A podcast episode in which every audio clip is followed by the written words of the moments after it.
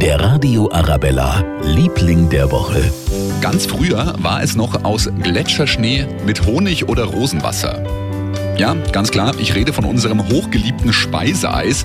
Gesegnet seist du, du hast uns die ganze Woche richtig schön runtergekühlt, vor allem am Rekorddienstag in München und der ganzen Region mit 36 Grad teilweise.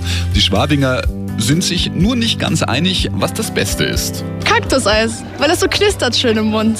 Es passt einfach zu allem. Was ich gerne mag, sind, sind Schokobecher und, und Schwarzwälderbecher oder sowas in der Richtung. Alles, was mit, mit Kirschen zu tun hat. Erdbeer, Himbeer, sowas in die Richtung. Alles Fruchtige, weil da keine Milch mit drin ist und weil es halt frischend ist im Sommer. Snickers-Eis. Es ist klein, es ist geil, es ist Snickers. ja, jedem als seine, würde ich sagen, oder? Ich sterbe persönlich für einen guten Eiskaffee. Schön mit viel Sahne obendrauf, dann zwei, drei Kaffeebohnen noch. Der Radio Arabella, Liebling der Woche.